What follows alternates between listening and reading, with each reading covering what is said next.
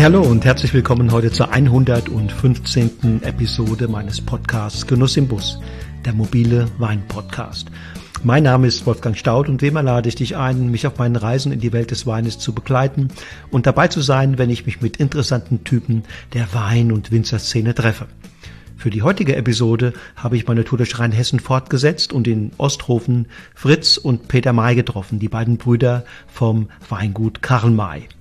In unmittelbarer Nachbarschaft des viel berühmteren Westhofens haben die beiden in den vergangenen Jahren nicht nur mit ihrer Blutsbrüderlinie für viel Wirbel gesorgt und mit großem Schwung Osthofen auf die Landkarte des deutschen Weins katapultiert.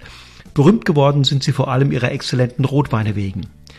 Neben eleganten Spät- und Frühburgundern füllen sie auch wunderbare Tropfen aus internationalen Varietäten. Gänzlich untypisch eigentlich für Rheinhessen macht ihr Rotweinanteil sage und schreibe 50 Prozent aus. Meines Wissens kommen nur noch Ingelheimer Betriebe auf ähnlich hohe Rotweinanteile. Die beiden haben ihre Weinberge seit dem Jahr 2007 umgestellt und bewirtschaften sie seither nach ökologischen Richtlinien. Auch im Keller gehen sie andere Wege als ihr Vater. Sie haben die Spontangärung eingeführt und sie geben den Weinen mehr Zeit, um sich zu entwickeln. Das Ergebnis ist einfach nur richtig guter Stoff. Auf Guts- und Ortsweinebene macht das Zeug richtig viel Spaß. Im Top-Segment, den Lagenabfüllungen, wird's komplex und anspruchsvoll. Das ist sicherlich nicht jedermanns Sache, eher was für Abenteurer und Entdecker, also ganz im Sinne des berühmten Namensvetter. Winnetou und Old Shatterhand hätten ihre Freude an diesen Gewächsen und würden sicher ihretwegen jedes noch so hochprozentige Feuerwasser links liegen lassen. Also, freut euch auf eine spannende Podcast-Episode mit den Blutsbrüdern Peter und Fritz vom Osthofener Bioweingut Karl May. Los geht's!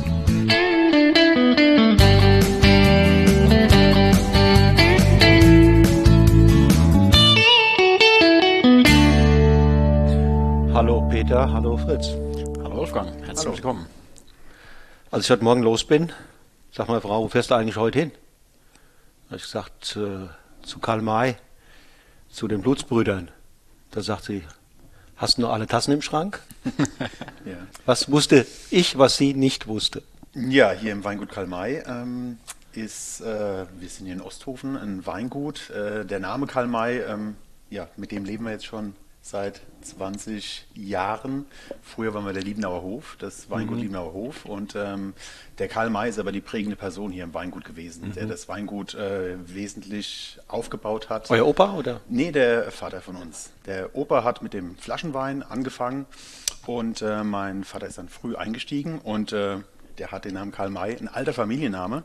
Und ja, den haben wir an der Backe, äh, was äh, auf der einen Seite super schön ist und manchmal äh, mit äh, den Karl May-Witzen auch äh, dann zusammenkommt, ja. Und Blutsbruder, wenn man auf die Weinkarte guckt, findet man tatsächlich sowas, ne? Ja, wenn man äh, den Namen hat und man sind, wir sind eben auch zwei Brüder, dann äh, ist es doch relativ nahe, damit auch zu spielen. Und äh, ja, wir haben dann 2009 war der erste Jahrgang von unserem Blutsbruder Rot. Ähm, ja, damals wollten wir einfach eine Rotwein-Cuvée machen und haben einen schönen Namen gesucht. Und dann war diese Karl-May-Assoziation halt sehr naheliegend und ja, seitdem sind wir irgendwie bekannt als die Blutsbrüder. Ist es hilfreich, im Marketing so ein Produkt oder so Produkte zu haben oder gibt es eher dann äh, Rätselraten? Nee, das ist, war schon ähm, hilfreich. Ich meine, wir waren vorher schon ganz gut unterwegs, äh, ähm, haben schon einen ganz schönen Weinverkauf gehabt, aber der Blutsbruder war einfach nochmal so ein äh, Türöffner für viele ähm, Kunden und äh, das hat uns schon weitergebracht insgesamt, das ganze Weingut, auch in der Außendarstellung. Manchmal war es auch vielleicht eine Last, weil man auf den Blutsbruder reduziert wurde und äh, unser anderes Sortiment dann so ein bisschen äh, ja, im Hintertreffen war, aber insgesamt war es auf jeden Fall ein wichtiger Schritt bei uns im Betrieb, den Blutsbruder einzuführen. Wann habt ihr das letzte Mal Handball gespielt? Oh, das ist schon einige Jahre her. Ähm, also ich habe, glaube ich, meine Karriere endgültig ähm, vor acht Jahren beendet, würde ich mal schätzen, so mit 31. Also ich auch mit äh, Anfang 30, da war dann genug zu tun hier im Weingut und aus dem den Spaß konnte man sich nicht mehr erlauben, dass man äh, montags morgens mit blauen Flecken und äh, Zerrungen aufwacht und, Und ähm, ihr nehmt nicht ab und zu noch mal den Ball in die Hand? mittlerweile wieder mit den Kids. Äh, Okay. Das ist jetzt so äh, ganz lustig, wenn man in die Halle kommt, dann sieht man die alten Rivalen in den anderen Vereinen, die mit ihren Kids dann wieder da rumrennen. Und ja, doch, also. Ähm, Was hat euch am Handball so gefallen? Ja, der, der, Teamsport einfach, ne? der Zusammenhalt in der Mannschaft, da hatten wir auch eine richtig gute Truppe zusammen. Ähm, das macht's aus. Und klar, Handball ist auch ein körperlicher Sport und das gefällt uns beiden auch. Ähm, dann gibt man sich auch mal eins auf die Nuss ähm, und danach schüttelt man sich wieder die Hand und das ist einfach ein sehr ehrlicher ähm, körperlicher Sport. Und Osthofen war auch so eine Hochburg für Handball. Ne? Also da gab es eigentlich wenig Optionen, außer vielleicht Tennis oder äh, ja, Fußball. Der Verein war jetzt nicht so aktiv. Und genau, auch mein Vater, mein Opa, alle haben schon okay, Handball gespielt. Also genau, ganz. Das wird äh, also auch bei euren Kindern so weitergehen. Theoretisch schon, ne? ja, ja wir hoffen das.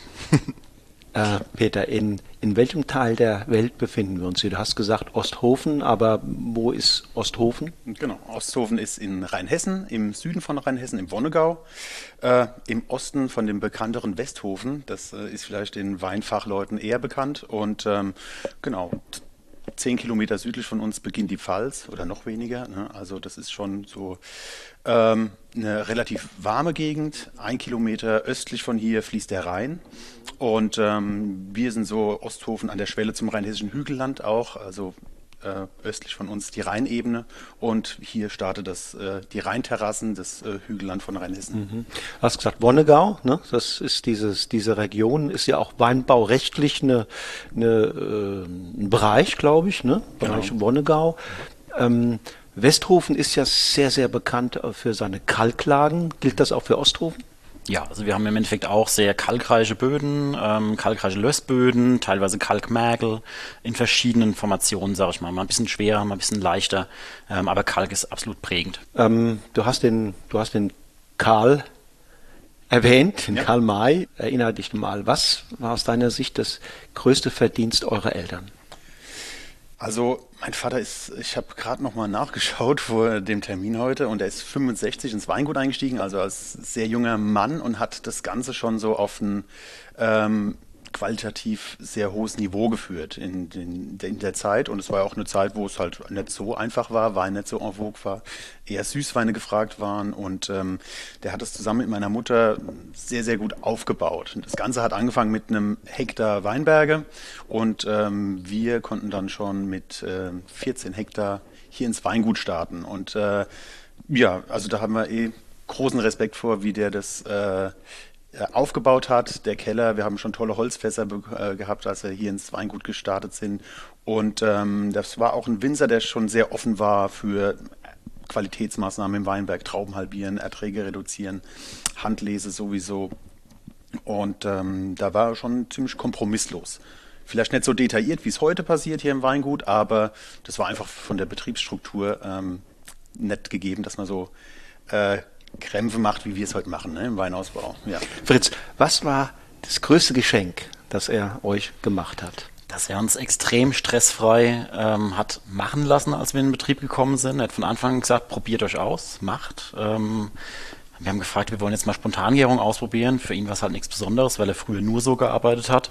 Ähm, mhm. Er war dankbar, als es dann Reinzuchthäfen gab und wir sind den Schritt zurückgegangen. Aber auch da hat er uns einfach beraten zur Seite gestanden, haben es ein bisschen angeleitet und ähm, immer ganz, ganz ohne Druck ähm, konnten wir uns ausprobieren und machen und tun und dann auch relativ schnell, als er gemerkt hat, dass wir, dass es funktioniert, was wir machen, dass wir gute Ideen haben, auch immer mehr Verantwortung abgegeben. Mhm. Also es war schon sehr groß, die, die, die Übergabe. Also eine gewisse Dankbarkeit spricht da aus dir jetzt. Ja, definitiv, ja. Ja, es gab selten ein Nein. Ne? Wir haben so also frisch aus Geisheim gekommen und dann wir brauchen das okay, wir brauchen die neue Traumannahme, okay, ähm, im Öko-Weinbau, alles klar, machen wir. Und das war echt ähm, sehr gut. Und auch vorher, ne? er hat nie Druck aufgebaut. Während unserer Schulzeit, wir durften Schüler und Jugendliche sein, haben natürlich ein bisschen mitgeholfen, aber auch nicht, äh, ne? dass wir samstags morgens raus mussten, das war alles. Wie geht's ihm ja. heute? Dem geht's sehr gut. Ne? Ähm, sehr fit, äh, rennt uns noch vorne weg und äh, der ist so täglich im Weingut und ähm, ist auch manchmal länger als wir im Weingut. Also das ist schon, ähm, ja, für äh, 73 Jahre, der wird jetzt 74, ist es schon ähm, sehr guten Form. Gibt es da noch Arbeiten, die er sich nicht nehmen lässt? Er ähm, hat noch viele Aufgaben, muss ich sagen. Also er ist oft bei der Etikettierung mit dabei. Ähm, er liefert Wein aus. Das ist noch ein Riesenjob. Äh, macht er zusammen mit unserer Mutter. Ähm, und dann alles, was anfällt. Und das ist, äh, also Jungfeldpflege ist, äh, was den Weinbau angeht, da ist er noch ähm, sehr aktiv mit dabei und guckt regelmäßig. Ähm, und auch da, er ist halt nicht zu schade, die Hacke schwingen zu lassen. Und ähm, egal wie heiß es ist, wo jeder von uns und auch unsere Mitarbeiter dann sagen, oh, wir hören ein bisschen früher auf, dann bleibt er noch ein bisschen draußen und macht weiter. Ne? Also das ist wirklich. Vorhin mit der, bei der Betriebsbesichtigung, als ich mit Fritz drüben war, äh, sagt er mir, ja, der hat auch schon relativ früh angefangen, so Weinproben zu machen und, und, und, und war so ein ganz guter Vermarkter und auch Kommunikator. Würdest du zustimmen? Ja, also die Anfänge waren so, dass sie ähm, den VW-Bus, den es dann irgendwann Mitte der 60er gab, gepackt haben. Äh, zu nach Aschaffenburg, glaube ich, waren so die ersten Weintouren und haben dann die Tür vom Bus geöffnet und haben gesagt, wer will Wein? So ging es los. Dann gab es bestimmt hier, wir sitzen hier in der Vinothek gerade, da gab es, äh, die jetzt neu gestaltet ist, aber hier unter uns ist der alte Probierkeller, da gab es auch scheinbar legendäre Weinproben. Ähm, und so haben die ähm, peu à peu das, äh, die Kund, äh, Kundschaft aufgebaut und ähm, genau, so eine schöne Basis gelegt für uns auch. Was denn für euch dann als es losgehen sollte, zwangsläufig, dass ihr das als Brüderprojekt angeht? Hm, das war, also ich bin ja ein bisschen älter, älter habe dann mich fürs Weinbaustudium entschieden, wusste aber gar nicht so genau, was in der Weinwelt abgeht, ähm, was, äh, was, wie groß die ist und wie interessant die ist. In Geisenheim habe ich das dann so langsam kennengelernt und ähm, das hat der Fritz dann auch bemerkt, als er so in ja, Ende Schulzeit, Zivi-Zeit war, dass das in Geisenheim bei mir ähm, ja, Spaß macht. Das Interesse, Interesse für Wein kam dann auch immer mehr und mehr. Es war die Zeit, als Message in a Bottle so hier aktiv wurde. Da hat man mal gesehen, dass es da im Nachbarort auch noch Winzer gibt, die guten Wein machen. Und ja, so wirklich wir haben von null angefangen. Ne? Wir haben keine Ahnung gehabt, was ein Gomio ist oder sonst was. Wir haben die, die äh, goldene pra äh, Kammerpreismünze gekannt. Aber ansonsten war das doch äh, alles sehr beschränkt, so unser Blick auf die Weinwelt. Und das kam halt in Geisenheim so richtig zum Zug, ne? dass man da ja, den Horizont erweitert. Und dann ging es schnell. 2006 habe ich gelesen, gab es schon den, den, Rotweinpreis. Ja, genau. Wir haben dann parallel zu Geisenheim haben wir da schon mitgewirkt und ähm, 2006 oder 2007, ich weiß gar nicht mehr genau, mit dem 2005er Jahrgang, dem Frühburgunder, haben wir den Rotweinpreis gewonnen. Und ähm, ich weiß noch, die erste Finalteilnahme mit dem Spätburgunder war schon so ein Riesenerfolg und äh, genau, das war so Step by Step haben wir uns da hochgeschlichen. Ja, das ja. ging relativ temporeich, mhm. finde ich. Genau, da waren wir noch empfehlenswert im Gomeo. Das war schon damals ein Wahnsinn Schritt für uns. Also gab es schon ein paar Erfolge in den frühen Jahren. Ja. Mhm. Fritz, was kann dein Bruder besser als du? Was und was kann er nicht so gut wie du? Oh, das ist eine schwierige Frage. Überleg mal. Soll ich rausgehen? ah, ich glaube, das ist, äh, muss ich jetzt sehr diplomatisch antworten. Ähm, das sind absolute Kleinigkeiten. Du musst sehen, wir haben in unserem Betrieb überhaupt keine Aufgabenteilung. Wir machen alles gemeinsam. Und da sind es wirklich vielleicht Kleinigkeiten, wo man sagt, okay, da bin ich vielleicht ein bisschen schneller oder eher ein bisschen schneller, ähm, aber da kann ich wirklich nichts mhm. Konkretes benennen, wo ich mhm. sage, da, da, ist eine absolute Null und das mache ich besser. Ne? Also das, das passt jetzt äh, schon einfach wirklich bei uns sehr blutsbrüderlich zusammen. Ja. Und was findest du besonders gut an ihm? Also ich habe ihm ja empfohlen, als ich in Geisenheim war, mach mal erst eine Lehre. Ne? Die zwei Jahre kann man dranhängen. Und ähm, da hat er einfach so von Anfang an so eine gewisse Entscheidungssicherheit gehabt vielleicht, ne? die mir dann immer oft mal gefehlt hat und ähm, was äh, so im, im, im, Duo ganz gut funktioniert mittlerweile und äh, ich habe auch mein Vetorecht und kann mich durchsetzen, aber oft so diese dieses die gewisse Entscheidungsfreudigkeit ist dann oft beim Fritz, das finde ich ganz gut. Seid ihr denn gemeinsam dann eher entscheidungsfreudig. Du hast ja schon gesagt, er ist ein bisschen vielleicht entscheidungsfreudiger, aber in gemeinsam dann oder dauert es ein bisschen länger? Muss es gären, bis, bis man dann sagt, jetzt werden äh, auch mal größere Entscheidungen wie Neupflanzungen und was es auch immer zu entscheiden gibt, äh, dann gefällt. Also ist ganz klar, wenn man zu zweit beziehungsweise in unserer Familie auch manchmal noch mit mehr Personen Entscheidungen getroffen werden, dauern sie ein bisschen länger. Ähm, ich glaube schon, dass einer, wenn einer von uns alleine wäre, wäre die Entscheidung schneller getroffen, aber wahrscheinlich ist es danach einfach noch ein bisschen besser und ein bisschen durchdachter. Dauert alles ein bisschen länger vielleicht, aber jetzt auch nicht, dass wir Ewigkeiten mhm. streiten über mhm. Entscheidungen. Also ist alles, alles gut, aber ich glaube, insgesamt ist es schon sehr sinnvoll, dass mehrere Leute mitdenken und mit mhm. Entscheidungen treffen. Das heißt, es gibt tatsächlich keine originäre Arbeitsteilung. Es gibt Kunden, die der Fritz intensiver betreut. Ähm, es gibt äh, Kunden, zu denen habe ich besseren Draht. Ähm, nee, also es ist eigentlich so. Ähm, Draußen im Weinberg, Keller. Im Weinberg, wir haben ja noch Mitarbeiter im mhm. Weinberg. Wir sprechen uns vorher ab, was mhm. gemacht wird, ähm, wie äh, Pflanzenschutz und so weiter. Das machen wir, treffen wir alles. Wir sagen, mhm. was gemacht wird und ähm, machen es dann auch teilweise selbst, aber wir haben dann ein gutes Team zusammen und mhm. da gibt es kaum, nee, also er kann in Urlaub fahren und es läuft genauso weiter mhm. und äh, ich kann in Urlaub fahren. Ja. Brauchst du eine bestimmte Betriebsgröße oder würde er sagen, das ist nicht so ganz entscheidend? Also damals haben die Eltern uns schon gesagt, ähm, unser Betrieb ist nicht groß genug für euch beide, definitiv. Also wenn ihr es zusammen machen wollt, müsst ihr den Betrieb weiterentwickeln. Und die Aufgabe haben wir angenommen und zum Glück auch umsetzen können, ähm, ganz klar. Also mit unseren 14 Hektar damals hätten wir es finanziell, glaube ich, nicht stemmen können. Da hätten wir schon extrem exklusiv vermarkten müssen, dass wir, dass man da einfach finanziell ähm, mit rumkommt. Aber jetzt haben wir 34 Hektar, vermarkten die ganz solide und dann passt das. Ja. Und ihr seid seit, seit 2007 seid ihr Biobetrieb. Mhm. War das damals eine, eine Kopf- oder eher eine Bauchentscheidung? Sowohl das auch. Also da gibt es viele Komponenten. In Geisenheim wurde das schon sehr gut gelehrt. Dann haben wir hier in der Nachbarschaft ja mit äh, Wittmann Sander haben wir äh, absolute Vorreiter, was Bio angeht, wo man auch sieht, es funktioniert und vor allem auch qualitativ. Ähm, und da haben wir auch da einfach gesagt, wir probieren das. Ähm, warum soll es denn bei uns nicht funktionieren, wenn es bei anderen funktioniert? Was hat euch damals motiviert? Was waren die, die echten Beweggründe? Es war in Geisenheim wurde es ganz gut beigebracht, dass Öko-Weinbau ein guter Weg ist. Und ähm, ja, wir haben selbst im Weinberg gestanden und ähm, warum sollte man sich mit so anderen Sachen belasten? Mit, äh, und ja, die Idee ist einfach gut, ne? Die Monokultur, äh, Weinberg, ähm, bisschen zu, zu durchsprechen. Äh, man steht selbst im Weinberg, fasst die Pflanzen an ähm, und dann ist man einfach dazu geneigt, dann sich das Umfeld so ökologisch wie möglich zu gestalten. Und das ähm, war für uns so der, der Hauptgrund. Ne? Also wir sind jetzt nicht ähm, die super Bios im Privatleben, achten schon drauf, aber das war jetzt, wir wollten einfach für den Wein das Beste rausholen und äh, für unser Arbeitsklima und Umfeld. Ja, wir hatten auch direkt angefangen, äh, mit Begrünungen zu arbeiten, auch bevor, bevor wir umgestellt haben. Und dann beschäftigt man sich automatisch mehr mit Bodenleben, mit Humusgehalten und dann kommt man einfach äh, zwangsläufig zum Thema Bio. Hat Bio denn auch Nachteile? Ich denke da gerade an den Jahrgang 2021.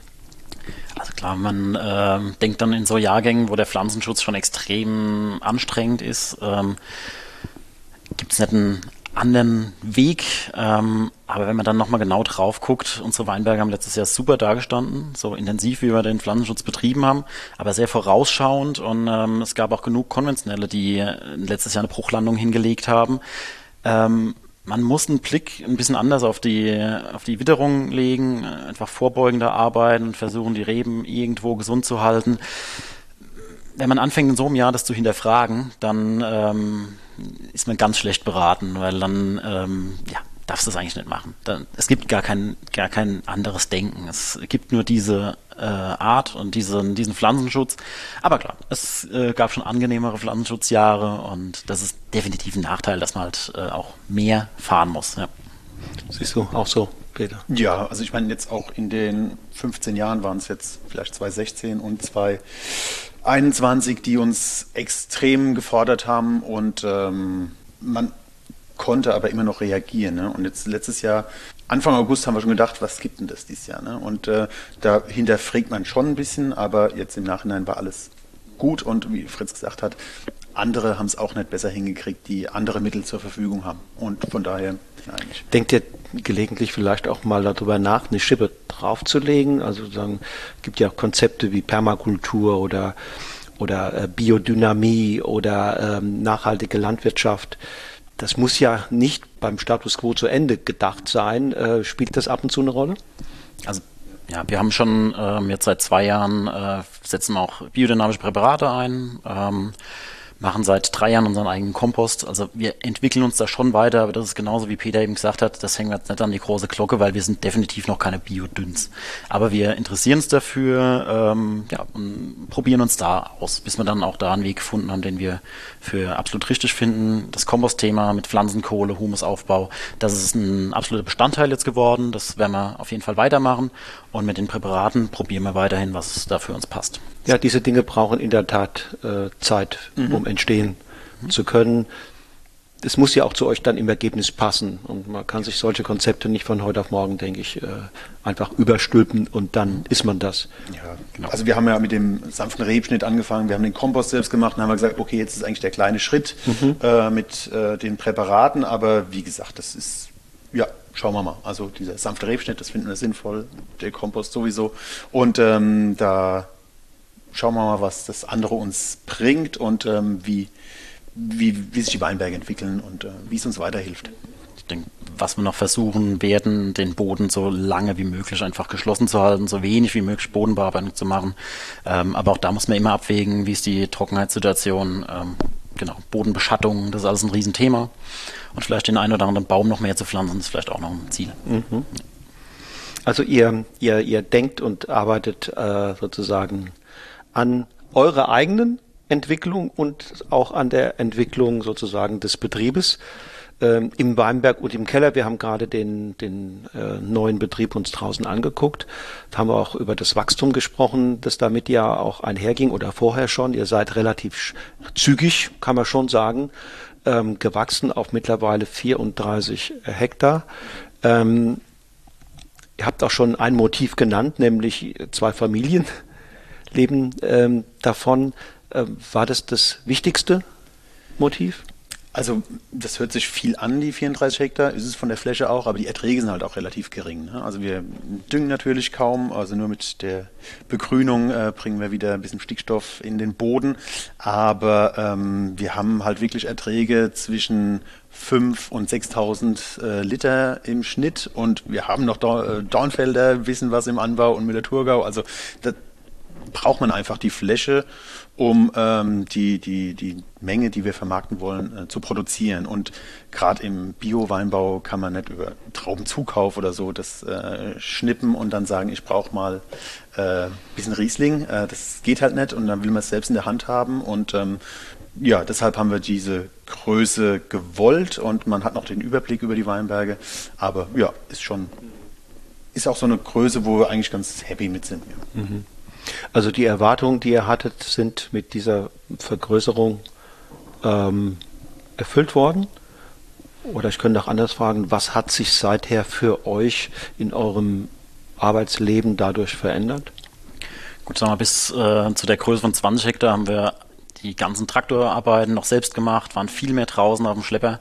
Ähm, mit 34 Hektar packen wir das einfach nicht mehr. Ne? Auch mit einer intensiveren oder größeren Vermarktung. Ähm, das können wir dankbar sein, dass wir ein gutes Team haben, die uns da einen Rücken frei hält. Und auch im Keller braucht man immer mal Unterstützung. Und ähm, ja, das hat sich definitiv verändert, dass man nicht mehr so oft die Arbeiten selbst ausführt. Trotzdem sind wir nicht so groß, dass wir gar keinen Einblick haben. Also wir haben alles im Blick, wir haben ständigen Kontakt und man, wenn wir dann mal Lust haben, setzt man sich halt auch mal wieder selbst auf den Traktor und fährt auch mal einen Tag. Ähm, das, also wir sind immer noch nah genug dran, äh, ohne die Praxis zu verlieren. Ähm, ja, ja, es gibt halt auch Arbeiten wie das Ausbrechen jetzt nach dem sanften Rebschnitt. Da waren wir die letzten zwei Jahre wirklich äh, täglich dabei, um selbst zu lernen, es dem Team beizubringen. Und ähm, die Arbeiten sind oft wichtiger als äh, eine Begrünung zum Mulchen. Das können andere fast besser als wir oder, oder ähm, die, das kann man gut abgeben und so dieses ganze Anlernen und selbst das Lernen ist dann wichtiger als ähm, genau Traktorfahren jetzt in manchen Momenten. Ich äh, weiß ja, dass dieser Podcast auch bei den Geisenheimer jungen äh, Studenten und Studentinnen äh, gehört wird. Mhm. Da hatte ich letztens einen Kontakt äh, mit zweien, die sagten, wir, ja, wir wollen, wenn es geht, möglichst klein bleiben, mhm. weil wir alle Arbeiten gerne selbst machen wollen. Äh, dann haben wir die, den maximalen Einfluss auf das, was da passiert. Und wir stellen uns vor, ich habe gefragt, eine Hausnummer, sagt mal, wie groß wollt ihr denn dann? Was ist so? Ja, äh, nicht mehr als zwei, drei Hektar. Was würdet ihr mit eurer, mit eurem Hintergrund dazu sagen? Ja, ähm, dann sollten sie gute Flaschenpreise haben und dann äh, ist es top, ja, wenn sie es so hinkriegen. Aber ähm, ja, wie gesagt, bei uns, ähm, wir sind da in dem Weinmarkt angekommen und haben gesagt, dass man einfach äh, auch eine gewisse Größe dann erreichen sollte, um auch Optionen im Keller zu haben. Ne? Wir haben jetzt ein Drittel Riesling und da haben wir halt einfach eine Bandbreite an Weinbergen, an Optionen im Keller. Es funktioniert nicht alles jedes Mal nach Plan und da hat man einfach verschiedene Optionen und ähm, das mit zwei, drei Hektar ist die Traumvorstellung. Also das ist äh, natürlich top, wenn man das so aus dem Stand, aus dem Studium heraus generieren kann, dann einen Flaschenpreis von 50 Euro oder so oder 40, äh, dann ja, alles ich meine, das ist ja auch der Charme der, der Jugendlichkeit. Äh, ähm, man darf ja in dem Alter durchaus auch noch, sagen wir mal, äh, Visionen haben mhm. äh, oder ich will nicht sagen Träume haben, aber Visionen haben und sich sozusagen äh, auch ein Lebensmodell äh, zurechtbauen, wo man sagt, da glaube ich erstmal dran. Wie das dann wird, ist nochmal eine andere Sache. Was meinst du, Fritz? Ich meine, man spart sich ja auch Mitarbeiter, wenn man alles selbst arbeiten mhm. kann. Und ähm, das ist natürlich, ja, klingt sehr romantisch, schön. Und wenn es in der Praxis so darstellbar ist, ähm, kann ich jetzt nicht urteilen. Ich denke, wie Peter sagt, die Vermarktung muss dann dementsprechend ähm, gut funktionieren. Und ähm, ja, warum nicht? Kann, kann schon funktionieren. Man kann dann alles sehr handwerklich äh, mit einfachsten Mitteln ähm, vielleicht produzieren und trotzdem hohen, äh, ja, hohe Preise erzielen mit einem guten Umsatz und dann, dann funktioniert das auch, ja. Ähm, was wir aber auch gemerkt haben, man kriegt ja, wenn man bekannter wird als Weingut, dann kriegt man natürlich auch Geschäftskontakte und Partner, die auch ein gewisses Volumen abnehmen wollen. Wenn man das nicht kann, dann ist man auch da relativ schnell wieder uninteressant. Ähm, das ist die andere Seite dieser Medaille, würde ich sagen. Ein Teufelskreis. Ja. ja, also man, man kann es wirklich so machen ähm, über die Verknappung, aber da muss man halt auch wirklich dann einen, einen sauberen Start hinlegen, dass man das äh, über zehn Jahre hält man das dann nicht durch, wenn man die Flasche Wein für sechs Euro verkauft. Ne? Und dann, ähm, genau, wenn das alles so äh, optimiert läuft, ähm, warum nicht? Nachteile, Schattenseiten vom Wachstum, gibt es das? Mm, also früher hat man eher so einen Rhythmus im Weingut gehabt, der so ein bisschen, ähm, es gab mal ruhigere Phasen. Und jetzt ist irgendwie immer so eine äh, Grundspannung da. Eine, eine, deshalb auch wieder toll, dass man zu zweit ist. Ähm, das ist der Vorteil. Ähm, anders wäre das in der Größe halt wirklich schwierig allein zu organisieren, weil zwei Chefs sind dann doch äh, mehr wert als ein super Mitarbeiter und ein Chef. Also da hat man ähm, immer so ein gewisses Level. Ähm, das Telefon klingelt öfter und es kommen immer wieder Leute auf den Hof und so weiter. Also es ist äh, immer was zu tun. Das ist ein Nachteil, was früher ein bisschen früher hat man das Tor zugemacht im Januar und dann ist halt auch nichts passiert. Und äh, genau, bei meinen Eltern, die haben einmal im Sommer Wein verkauft, einmal vor Weihnachten und dann war das Jahresgeschäft erledigt. Ne? Was äh, am 20. Dezember nicht verkauft war, hat noch bis Mitte Mai im Lager gestanden, so ungefähr. Und äh, da ist halt zum Glück immer Bewegung jetzt gerade drin, ne? weil es einfach auch breiter aufgestellt ist von der Vermarktung und von der Kundenstruktur und ja, ist eigentlich eine gute Entwicklung, aber ist alles ein bisschen hektischer. Mhm. Wir haben uns, wir beide haben uns ja vorhin, ähm, Fritz, die, das, den alte, alten Betrieb ja angeguckt und da sagst du klar, ähm, es wurde dann am Ende ab 2014, 15, 16 wurde es halt immer enger hier. Ne? Äh, das alles hier zu handeln, ähm, es, es war möglich noch, aber es waren so die Kapazitätsgrenzen erreicht. Und dann kam das äh, neue Projekt, was wir uns angeguckt haben. Wie seid ihr das angegangen? Gut, wir haben halt äh, jahrelang wirklich ähm, mit einem sehr hohen Logistikaufwand gearbeitet. Wir waren auf drei Standorten verteilt und ähm, haben dann in Hochborn noch den Keller unseres Onkels gemietet, äh, haben dort Weine ausgebaut, Trauben angenommen, ähm, haben da auch Glück gehabt, dass wir die Mitarbeiter dort mhm. auch hatten, die das ziemlich eigenständig machen konnten.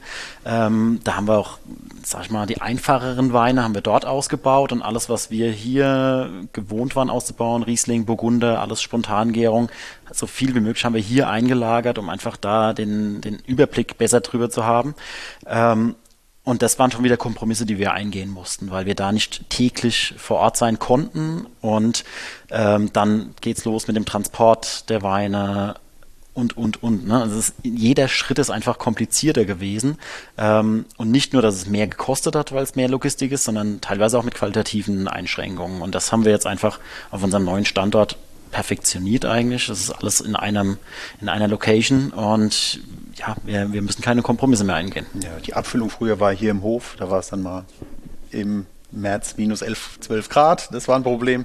Dann die Rotweinfüllung im August, da musste man halt die Schirme aufstellen und die Pavillons über die Abfüllanlage, damit man äh, die Temperatur vom Wein äh, nicht so hoch jagt. Also das waren ja alles so Sachen und manchmal blicken wir zurück und sagen, ach ja, das haben wir auch geschafft, aber es war einfach anders äh, aufwendiger zu arbeiten. Und ähm, jetzt ist immer noch, uns wird nicht langweilig durch die neue Halle, sondern ähm, genau, es ist einfach so ein Blick zurück und wir sagen, jetzt, ja, gut, dass wir es gemacht haben macht. Wie viel mehr, er hat es eben angedeutet, wie viel mehr an Weinqualität ist dann tatsächlich im Ergebnis möglich? Oh, das kann man nicht so messen. Also man kann es nicht messen, aber wenn du es vielleicht mal qualifizierst, indem du sagst, wo, wo habt ihr Gewinne erzielt, in welchen Prozessen? Also wir konnten hier auch kompromisslos arbeiten. Es war nur mit dieser Außenstelle, da hat man dann mal einen Tank gehabt, der über Nacht zu warm wurde. Oder also man hat nicht alles jederzeit auf dem Schirm gehabt. Ähm, deshalb haben wir da auch so diese einfachere Produktion angewandt. Aber allein schon, dass wir jetzt, ähm, wir haben ja ein Traubenannahmesystem, wo wir nicht pumpen müssen. Wir lesen alles in Einheitsbütten, äh, können dann komplett äh, vom vom einfachen Müller-Thurgau bis hin zum Top-Riesling können wir genau uns äh, die Arbeitsschritte zurechtlegen, wie wir es brauchen, wie es der Jahrgang verlangt und da können wir halt kompromisslos mit viel Platz auch arbeiten. Ne? Und es war halt hier immer ein, ein Chaos im Herbst. Und äh, ähm, wir haben es kompromisslos hingekriegt, aber allein schon, äh, wir haben hier im Herbst eine Presse am Laufen gehabt, jetzt haben wir zwei kleine Pressen, die ähm, das machen und da ist man einfach viel schlagkräftiger. Ja? Ja, wir mussten, vorher mussten wir schon immer noch mal eine Partie, gerade beim, beim Maischegeorg Rotwein, wo man dann noch doch mal die Maischepumpe rausholen musste.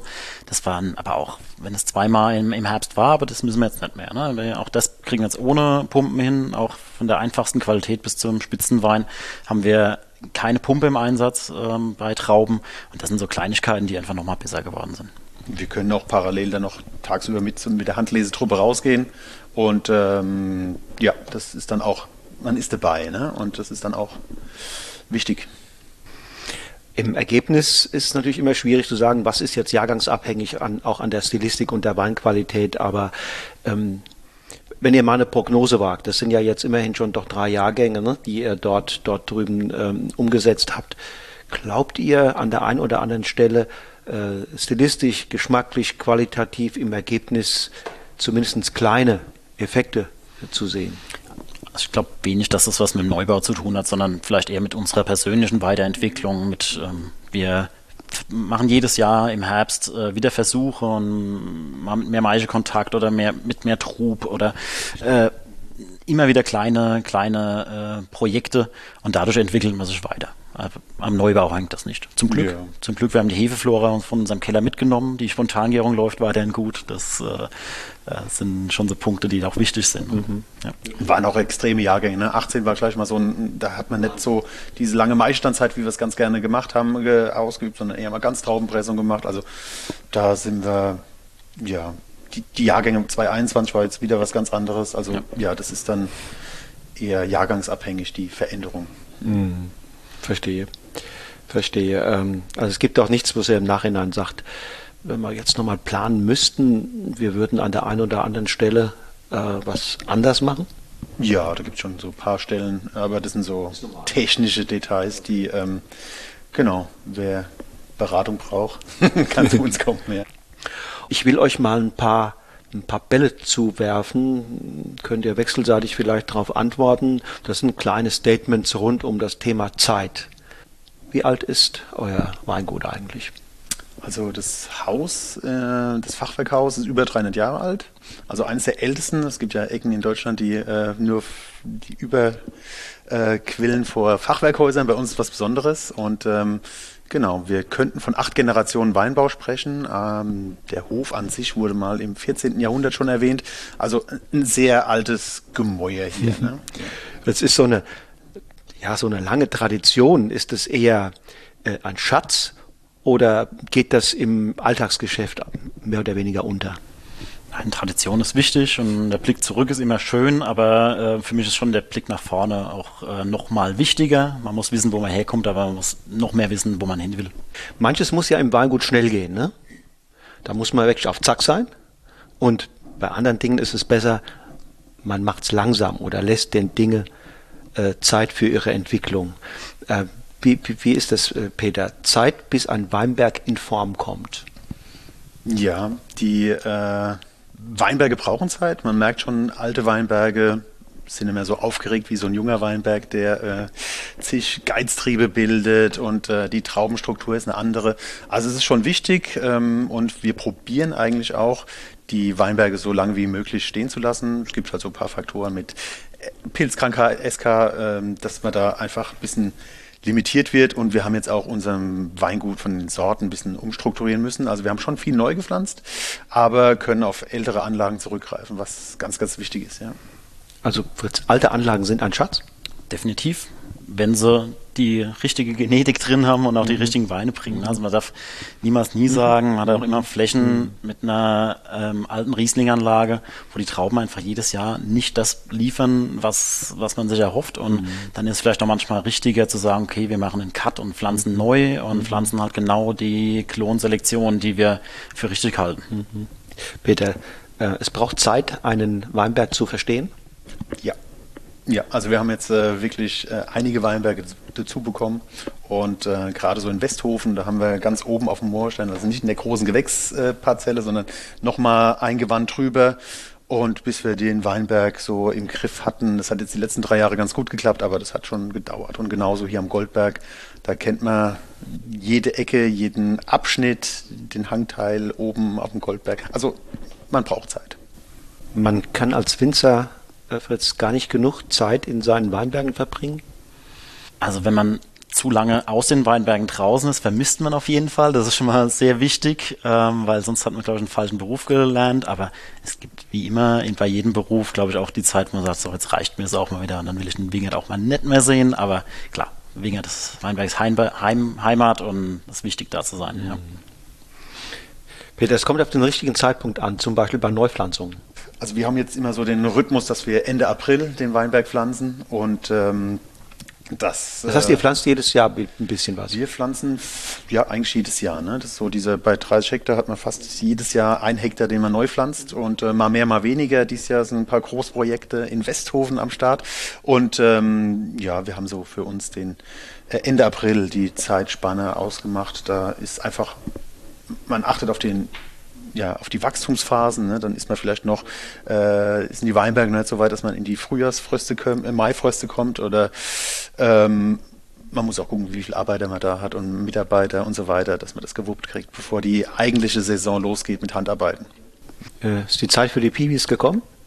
Ja, seit äh, letztem Jahr bei uns. Also wir haben eigentlich schon nach 2016 entschieden, dass wir irgendwann mal äh, ein bisschen Piwi anlegen und haben jetzt letztes Jahr die erste Fläche mit Cabernet Blanc und Sauvignon Gris gepflanzt und werden dieses Jahr nochmal eine kleine Fläche Sauvignac äh, pflanzen. Ähm, wir denken, dass es nie irgendwie eine riesen, riesen Rolle im Weingut spielen wird, aber irgendwo sehen wir auch eine Verpflichtung, sich den neuen Rebsorten mal anzunehmen und äh, zu gucken, ähm, welche Art von Wein es gibt, mhm.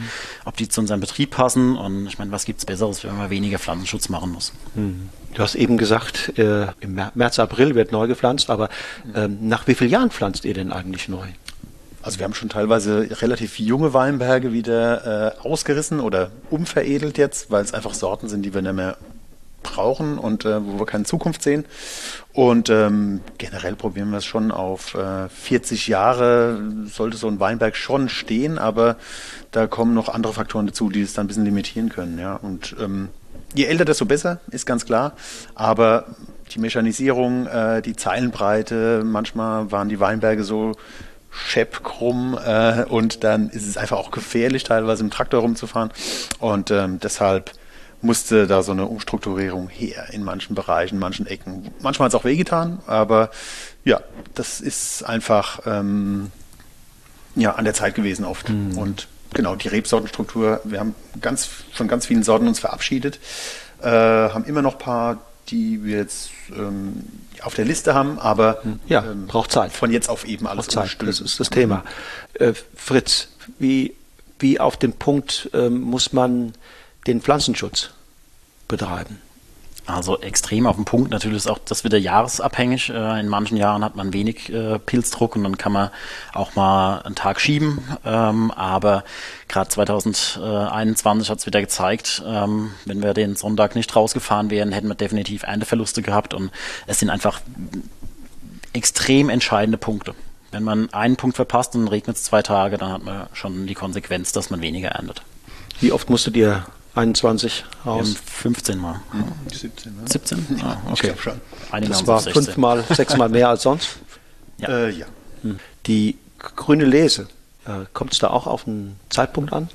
Das ist gar nicht mehr so das Thema bei uns. Äh, wir machen es teilweise wegen der Traubenstruktur, halbieren wir die Trauben, die kompakten Burgundersorten, auch manche Riesling-Weinberge, aber Erträge reduziert so wirklich haben wir in den letzten Jahren kaum. Letztes Jahr hatten wir mal so eine Anlage, wo man gedacht hat, oh, das ist ein bisschen zu viel des Guten. Und ähm, aber wie gesagt, das hat sich über unser Bodenmanagement, über das Nichtdüngen auch so ein bisschen eingependelt.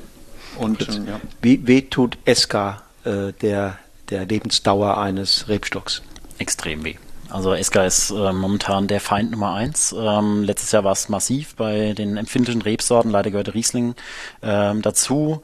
Ähm, Dornfelder ist noch sehr anfällig. Gut, da haben wir auch schon einige Weinberge auf der Ausreißliste. Ähm, da ist es nicht, natürlich tut es trotz, trotzdem weh, wenn die Stöcke ausfallen, aber das ist dann absehbar. Aber wenn dann in unseren Toplagen ähm, schon massive Ausfälle beim Riesling sind, dann tut schon weh. Und wenn man dann auch noch jüngere Anlagen, Sauvignon Blanc, auch sogar beim Chardonnay hat man es jetzt schon teilweise gesehen, wo jetzt auch schon Stöcke ausfallen, da kriegt man schon ein bisschen Angst. Mhm.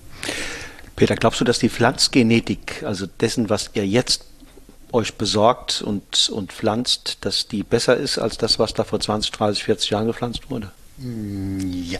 Also klar, bei, beim Spätburgunder hat man vor 30 Jahren eher drauf geschaut, dass man lockerbeerische Klone hat und da ist jetzt halt auch ganz viel dazugelernt worden, ähm, dass man einfach spannendere Klone hat. Wir haben jetzt ähm, unser Portfolio, wir haben auch aus dem Burgund äh, einen Klon oder ähm, kleinbärige deutsche Klone, die auch sehr kompakt sind, aber tolle Trauben hervorbringen. Die Lockerbeerigen sind auch oft in vielen Jahren gut, gerade für die Basisqualität ist es äh, wichtig, aber ja, ansonsten achtet man generell viel mehr auf die Genetik, auf die Klone in den letzten Jahren. Ähm, und äh, genau, als ich in Geisenheim war, war das auch noch ganz so das Riesenthema, hätte ich gesagt. Und das ist jetzt halt immer mehr ähm, auf dem Schirm von vielen. Und da achtet man schon drauf, dass man ähm, gute Reben kriegt. Ja. Gut, Erntezeitpunkt. Definitiv nicht zu spät. Das ist mittlerweile wichtiger als äh, nicht zu früh, weil mhm. ähm, klar, letztes Jahr 2021 muss man wieder ein bisschen rausnehmen. Da war es ja immer wieder so, dass man kämpfen musste um Reife und dass man dann auch wirklich versucht hat, noch mal länger, noch mal länger, dass es reif wird. Ähm, aber in den Jahren davor muss man ganz ehrlich sagen, wenn man den Lesezeitpunkt verpasst hat, hat man auch Frische äh, verloren, äh, Säure verloren, ähm, ja und dann teilweise auch einfach zu viel Alkohol. Mhm. Mhm. Mit der langsamen oder schnelle Gärung. Ja, ne, also man steckt nicht drin. Manchmal äh, geht es spontan sehr langsam, manchmal raus spontan. Also wir ähm, schauen dann immer, dass es so ein Mittelding ist. Ne? Also wir schauen jetzt nicht, dass es über Nacht durchgeht, sondern ähm, schon eine gezügelte Gärung ist, aber auch nicht zu kalt. Also das ist, kommt immer ganz aufs, auf den Tank an. Ne? Manchmal wundert man sich, wie gut und schnell was geht und manchmal ist es halt einfach. Man kann nicht sagen, schnell nee, ist besser nee, als nee, langsam oder so. Nee, eigentlich nicht. Also klar, so ein bisschen was Wilderes bekommt man über eine warme, wärmere Gärung rein. Ähm, und das kommt auch immer auf, auf, aufs Ziel an, was man vorgibt, ne? so ungefähr. Mhm. Kurzer oder langer Hefekontakt? So lang wie möglich. Ja, also denn äh, wir füllen auch unsere Gutsweine äh, nie alles auf einmal am Anfang des Jahres, sondern lassen ähm, immer einen Teil noch auf der Feinhefe oder teilweise auf der Vollhefe liegen, äh, weil dann die nächste Füllung einfach nochmal besser wird und bei den Orts- und Lagenweinen sowieso frühe oder späte Flaschenfüllung? Gestaffelte Flaschenfüllung. Ne? Also wir ähm, werden jetzt schon im März äh, einiges füllen und ähm, dann aber ein Großteil oder Teilpartien dann wieder im Mai. Für die Gutsweine, äh, für die Lagenweine sind wir auch meistens so Mai, Juni soweit der, der, Wein muss es auch dann hergeben in dem Moment. Ähm, wir haben Hol, äh, im Holzfass in Barrique gereifte Weißweine, die auch schon mal eineinhalb Jahre gebraucht haben, bis wir sie gefüllt haben. Und da schauen wir immer, erstens mal, wie wir, wie die Verfügbarkeit ist von unserer Seite aus und ob wir noch genug Wein haben, aber nee, ja, je später, desto besser eigentlich. Wenn der Markt sozusagen da keinen Druck machen würde, Ja.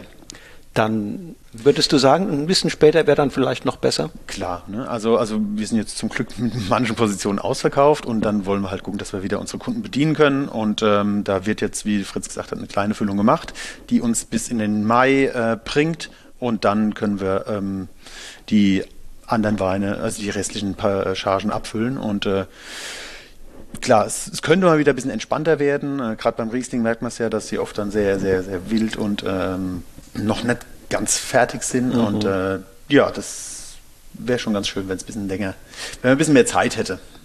Wobei das dann schon wieder in die Arbeitsspitzen im Sommer fällt. Also es hat alle seine Vor- und Nachteile. Qualitativ natürlich eine spätere Füllung. Flaschenreife.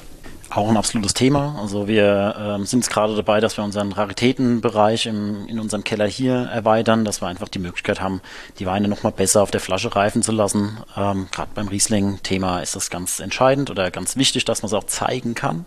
Wir erzählen immer drüber. Ähm, dann ist es auch wichtig, dass man es den Kunden nochmal zeigen kann. Also ihr wollt Ja. Reserven aufbauen. Genau, wir wollen Reserven von unseren Lagenrieslingen aufbauen. Bestimmt auch jahrgangsabhängig, im einen Jahr mehr, im anderen weniger, je nachdem, wie es uns schmeckt und wie auch die Verfügbarkeit ist. Ähm, Und genau, dann können wir einfach auf eine schöne Jahrgangstiefe zurückgreifen in Zukunft, was momentan nur in wirk- wirklich sehr kleinen Maßstab möglich ist. Peter, Zeit für Weinbegegnungen. Ja, also man ist ja oft geneigt, einen Wein aufzuziehen, zu probieren, sagt, ach Gott, was ist denn das für ein Schrott? Und ähm, oft entwickeln sich so Weine. Andersrum gibt es natürlich auch Weine, die am Anfang Eindruck machen und dann so äh, stark verlieren, ziemlich schnell. Also das äh, geht in die eine Richtung wie in die andere Richtung und ähm, ja, einfach Wein ein bisschen Zeit geben. Gerade bei Rotwein ist es halt oft, äh, äh, wenn man die neuen Jahrgänge dann im, mit den alten vergleicht und dann merkt man aber über die Zeit, wenn sie ein bisschen Luft bekommen, was da hinten dran steckt. Fritz, unsere Welt ist ja im Moment sehr temporeich unterwegs. Äh, fällt es euch manchmal schwer, sich diesem, diesen Entwicklungen zu entziehen? Und wie schwer ist es gleichzeitig vielleicht auch so die Dinge wie Authentizität und Nachhaltigkeit im, im Auge zu behalten und sich ein bisschen auch zu lösen von dem, was so an Tempo, Geschwindigkeit um euch herum existiert? Ja, also Tempo, ähm, klar, es ist extrem viel in Bewegung. Es gibt immer neue Produkte, die auf den Markt geworfen werden. Ähm, wir sind der Meinung, dass man nicht hinter allem herrennen muss. Ähm, das, man muss irgendwo seinen Weg in seinem Betrieb finden und vielleicht auch da einiges aussetzen und vielleicht auch dem einen oder anderen Kunden, der irgendwie sagt, hier willst du das nicht mal probieren, sagen, nein, das, das bin ich nicht, das sind wir nicht. Wir haben unser Portfolio, das ist unsere Herangehensweise. Ähm, ja, generell sind wir äh, nicht so die Typen höher, schneller, weiter. Wir sind sehr zufrieden mit dem, was wir jetzt aufgebaut haben und versuchen uns punktuell zu verbessern. Ähm, vergrößern wollen wir uns eigentlich nicht. Das äh, ist, wissen wir beide, dass wir eine gute Betriebsgröße haben. Wenn, dann sind es irgendwo gute Weinberge, die wir irgendwo noch dazu kriegen kann, aber auch das nie in einer riesen äh, Größe.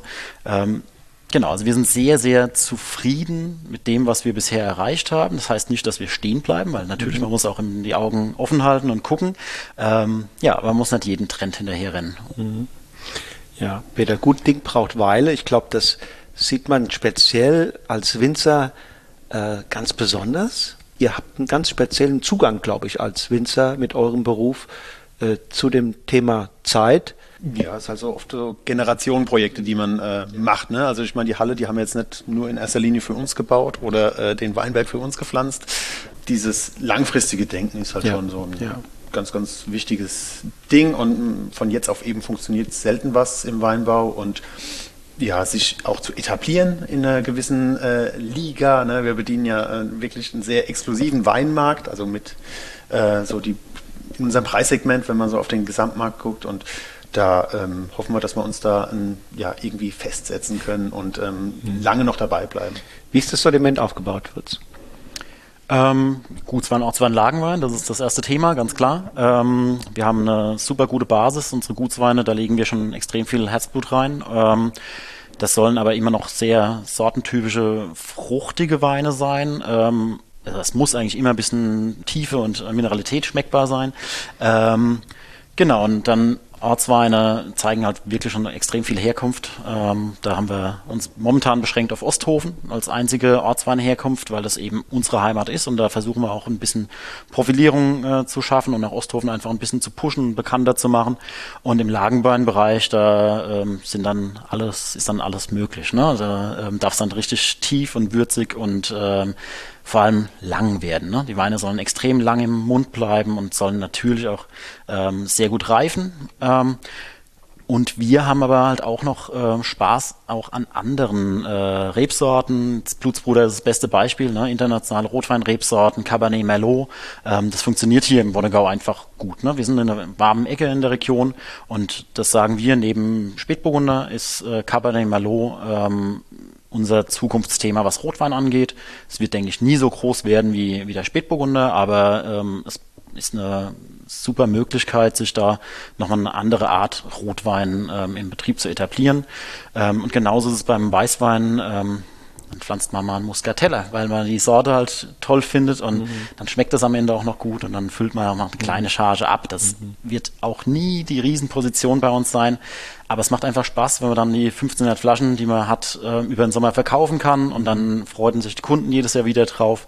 Und wir freuen uns auch, dass man wieder was anderes im, in der Karl-May-Flasche hat, nicht nur Riesling. Ist eure Stilistik, wenn man sich auf die Adlerperspektive hochschwingt und mal drauf guckt auf alle eure Weine, sagen, es ist eher eine, eine wilde Stilistik, eher eine, äh, eine charmante, die es den Menschen leicht macht für die Begegnung, ähm, macht ihr eher Wein für größere, äh, für ein größeres Publikum oder für Nerds, äh, wo würdet ihr euch sozusagen da positionieren?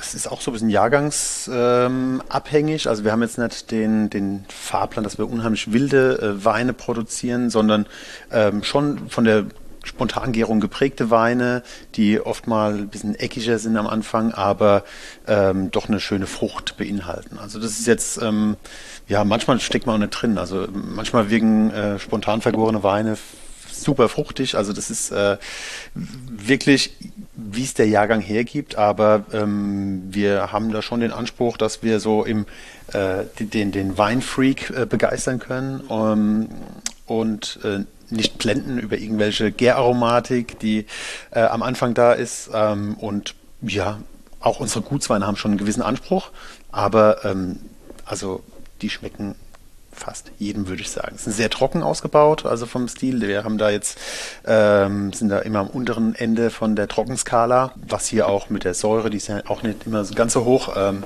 zusammenhängt und ähm, ja, schon ein bisschen fordernd, aber mhm. ähm, doch für fast jeden was. Ja. Und welche Bedeutung spielt die äh, Reservlinie? Ähm, gut, also was im Lagenweinbereich, ähm, da bauen wir das ja jetzt erst auf, dass wir einfach äh, Jahrgangstiefe in größerer Menge kriegen. Ansonsten haben wir die Reserveweine auf die interna internationalen Rebsorten. Wir haben Chardonnay Reserve, Sauvignon Blanc Reserve.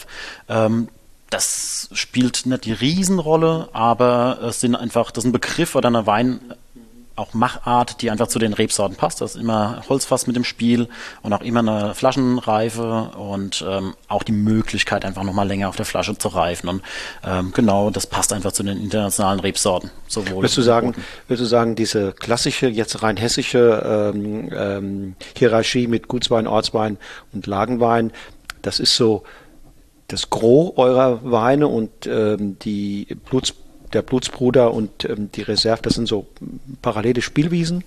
Ähm, also Blutsbruder ist, denke ich, ähm, sind ja im Endeffekt auch Gutsweine. Ähm, genau, das ist halt, sag mal, Gutswein Plus ähm, einer, mit, einer, mit einer schönen Marke, mit einer schönen Idee noch dahinter. Aber es sind Gutsweine und ähm, die Reserveweine sind ja, definitiv eine Spielerei. Die muss nicht ja. jedes Jahr geben, die Reserveweine. Ne? Also da, ja, dieses Jahr mal schauen, ob wir einen Sauvignon Blanc Reserve machen oder so. Also da haben wir keinen Druck, dass wir da jetzt äh, unbedingt äh, liefern müssen, sondern ähm, das ist so ähnlich wie bei Edelsüß, da haben wir auch noch zwei, drei Weine, die machen wir aber auch dann immer nur, wenn es ähm, wenn's äh, sich ergibt, ne? wenn die edelsüßen Botrytis-Trauben da sind oder sowas. Und so ist beim Reserve auch. Da, das ergibt sich hoffentlich jedes Jahr, aber genau, das muss man nicht erzwingen. Nun habt ihr hier eine ganze Batterie ähm, Flaschen aufgebaut, wie ich sehe. Ja, wir haben mal so, äh, genau, vielleicht einen kleinen Betriebsschnitt. Ähm, Riesling haben wir gedacht, äh, so viel 21er Wein hast du noch nicht probiert. Da können wir mal eine, eine Fassprobe noch trüb ähm, probieren. Ja, genau, da haben wir Riesling Gutswein 21. Ja, wie gesagt, die Weinberge sind ja verteilt in verschiedenen Gemeinden. Also wir haben es in Hessloch, in Flörsheim-Dalsheim, in Westhofen, Bechtheim und Osthofen. Also ein Wonnegau-Cuvée quasi. Und ähm, da ist unser Gutswein ähm, aus verschiedenen Parzellen. Und, und da gibt es wie viele Flaschen von? Da, wenn alles wir, gut geht? Wenn, wir, wenn alles gut geht, werden wir so 15.000 Flaschen dieses Jahr füllen. Hm? Verschiedene Partien von der Machart ähnlich. Wir haben dieses Jahr wieder ein bisschen mehr Maischestandzeit gemacht, haben es dann spontan vergoren. Im Edelstahltank ist es jetzt alles vergoren und ja, kriegt jetzt noch ein bisschen Zeit und wird dann äh, im März auf die Flasche gezogen und ähm, ja, äh, recht trocken, ich glaube drei Gramm hat er und äh, eine, eine, schöne Säure. Da haben wir ja die letzten Jahre immer gekämpft und ähm, dieses Jahr haben wir sie wieder, die Säure. Natürlich noch trüb, ne? Genau, also der Wein wurde jetzt einmal küvettiert, aber auf die Hefe zurückgelassen, ähm, um da einfach nochmal ein bisschen mehr Hefekontakt zu geben. Und ähm, das tut den Wein unheimlich gut, gerade in so einem Jahrgang. Ähm, wir sind ja vier Wochen später als die äh, Jahre davor. Und ähm, da ist die Zeit jetzt auf der Hefe nochmal extrem wichtig für die, für die Weine, dass sich nochmal harmonisieren, abrunden. Ist, ist ähm, das Chaptalisieren bei Gutswein ein Thema? Die letzten Jahre kaum. Ähm, also man schließt es nicht aus, ne? aber gerade so im Weißweinbereich haben wir das äh, nicht nötig gehabt in den letzten Jahren. Klar, beim Rotwein, äh, da gab es noch paar Sorten, wo das äh, nötig war. Aber ähm, dieses Jahr beim Weißwein, wir haben auch die, die Zuckerpalette vor uns hergeschoben, die letzten drei Jahre, weil es einfach nicht nötig war. Aber genau beim Rotwein jetzt, äh, wir haben noch den Dornfelder zum Beispiel, da muss man ein bisschen helfen, ja. Und ähm, ansonsten hat es alles ganz gut ohne funktioniert. Ganz leicht rauchige Feuersteinkomponente, woher kommt die? Über die Gärung würde ich jetzt in erster Linie sagen. Ne? Also die Gärung spontan angegoren. Wir sind jetzt auch nicht so dogmatisch, dass wir sagen, die müssen durchgehen äh, mit den spontanen Hefen. Man erkennt ja oft seine Tanks, die dann irgendwann nicht mehr die Kurve kriegen und durchgehen wollen. Und da wird bei uns auch mal nachbeimpft. Also das ist jetzt auch kein... Liegt das an den Partien dann, wo geerntet wurde? Ähm, ja, also man hat ja dann. Ähm, ist jedes Jahr sind mal Partien dabei und dann beobachtet man einfach die Gärkurve und sagt, okay, eben wird es schon zu einem, früh, äh, zu einem frühen Zeitpunkt zu langsam. Ähm, das wird nicht bis zum Ende führen und äh, wir können mit restsüßen Weinen relativ wenig anfangen. Deswegen sind wir da auch ganz pragmatisch und dann wird äh, irgendwann auch nachbeimpft, wenn es sein muss. Das ist einfach sehr frisch und lebendig und saftig und ähm, in einer schönen Balance. Ne? Jetzt schon. So soll es genau. beim Gut sein. Ne? Da wollen wir jetzt keine Bäume ausreißen. Es soll einen schönen Anspruch haben, eine schöne Würze, äh, nicht banal schmecken und ähm, ja. Genau, und wie du sagst, so eine gewisse Gerbstoffstruktur ist uns auch immer wichtig bei den Weinen. Ähm, wir mögen es, wenn man richtig was im Mund hat. Ähm, genau, und trocken. Trocken. Das ist einfach in der Gastronomie auch gut funktionieren. Äh, wir mögen keine äh, Weine, die zu hoch Restzucker sind, dann schmeckt es zum Essen ja noch süßer und das ähm, schließen wir für uns aus. Das hat ja schon äh, Papa Karl so gemacht. Ne? Hat die, damals ja, hat er ihm erzählt, die, die meisten Weine zwar restsüß oder halbtrocken abgefüllt, aber die für den Eigengebrauch waren trocken. Ja, genau, genau. Ja, so war das damals. ja, die Zeiten haben sich geändert. Jetzt kann man ohne Probleme auch trockene Weine vermarkten. Ja, zum Glück. Zum Glück, ja, auf jeden Fall, ja. Dann haben wir noch einen Ortswein, den 20er ähm, Osthofener Riesling. Also Ortswein. Ja. Da haben wir auch ältere Anlagen hier aus Osthofen, ähm, vom Hasenbiss und vom Goldberg, unserer äh, Toplage hier in Osthofen. Ähm, der wird ja auch in verschiedenen Etappen gelesen und wir haben zum Glück mittlerweile ein großes Stück vom Goldberg, äh, von der interessanten äh, Parzelle am Goldberg, der wirklich Kalkstein ist und ähm, da stammen die meisten Trauben aus dem Osthofener Riesling. Beschreib doch mal diesen Goldberg. Äh, weil ja. dein Bruder sagte mir vorhin im Auto, den haben wir damals ersteigert, das hat gar nicht so super viel gekostet. Den ja. wollte keiner haben, weil ja, der so schwierig zu bewirtschaften ist. Ja, ist schon unsere Steillage, ne? Also ohne, nein, also schon etwas steiler insgesamt und ähm, ist äh, Südosthang, ähm, Kalkstein. Ähm, die Reben, die wir damals übernommen haben, waren schon 15 äh, Jahre alt. Also jetzt haben wir den auch schon, ja, sind über 30 Jahre alt, die Reben. Und ähm, den Weinberg mussten wir erst so ein bisschen wieder formen. Der war ein bisschen verwildert und äh, haben aber die Reben so übernehmen können und ähm, bringt, ja, ist relativ früh reif. Die Erträge sind halt wirklich sehr klein gewesen, vor allem in dem Top Part von Goldberg und der wird immer sehr differenziert gelesen. Es gibt eine Vorlese, es gibt dann der obere Teil wird gelesen, der Hangteil wird gelesen und der unten im Satz, äh, das wird auch nochmal extra gelesen. Und da haben wir dann oft ganz viele verschiedene kleine Tanks mit so 500 Litern, äh, 600 Liter teilweise nur, ähm, die äh, aus dem Goldberg kommen. Und ähm, ja, den Weinberg kennen wir jetzt so gut, dass wir sagen, aus diesem äh, 2000 Quadratmeter kommt unser Top äh, mhm. Goldberg mhm. und die anderen kommen hier rein. Kommen auch hier rein, genau. Und ähm, wir haben noch eine Parzelle in Goldberg, die etwas flacher ist, aber mhm. noch junge Reben. Ähm, die sind jetzt erst sechs Jahre alt. Die kommen dann in den Gutswein. Genau, genau, genau. Und so mhm.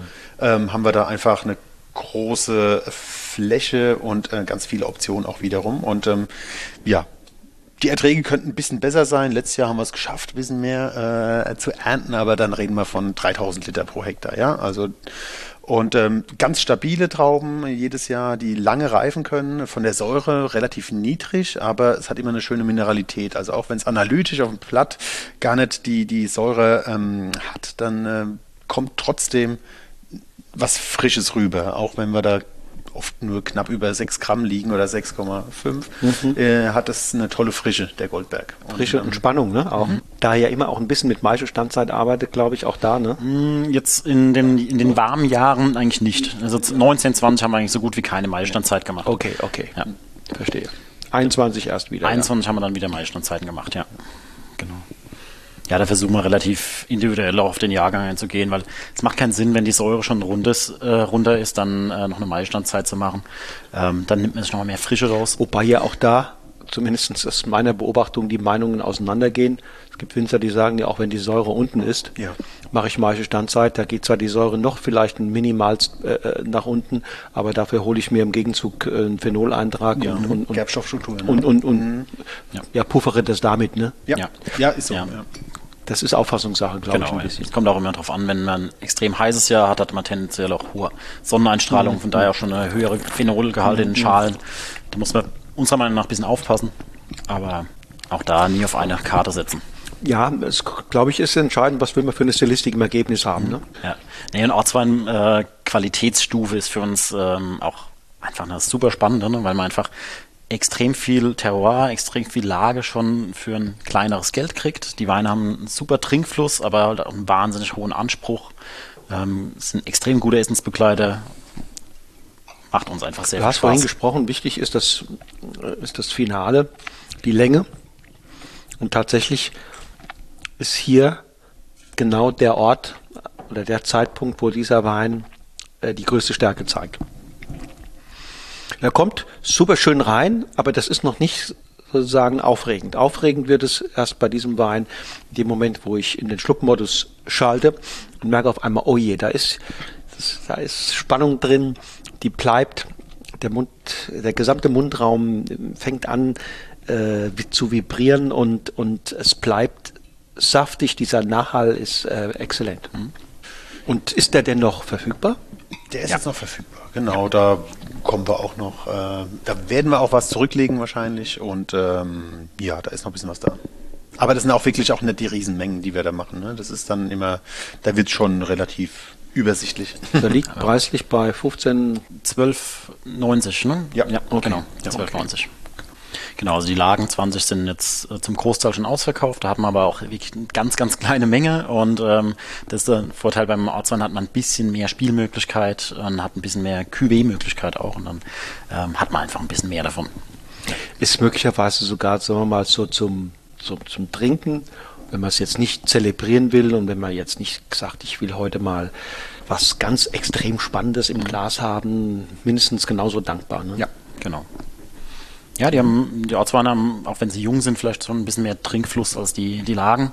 Und das ist das Schöne an der Kategorie. Die können beides. Ja, was die Menschen ja interessiert ist, wie viel passiert da nach oben noch, ne? Von hier mhm. zu den Lagen? Was kann man das beziffern? Kann man es nicht, aber kann man es beschreiben? Was kriegt man mehr?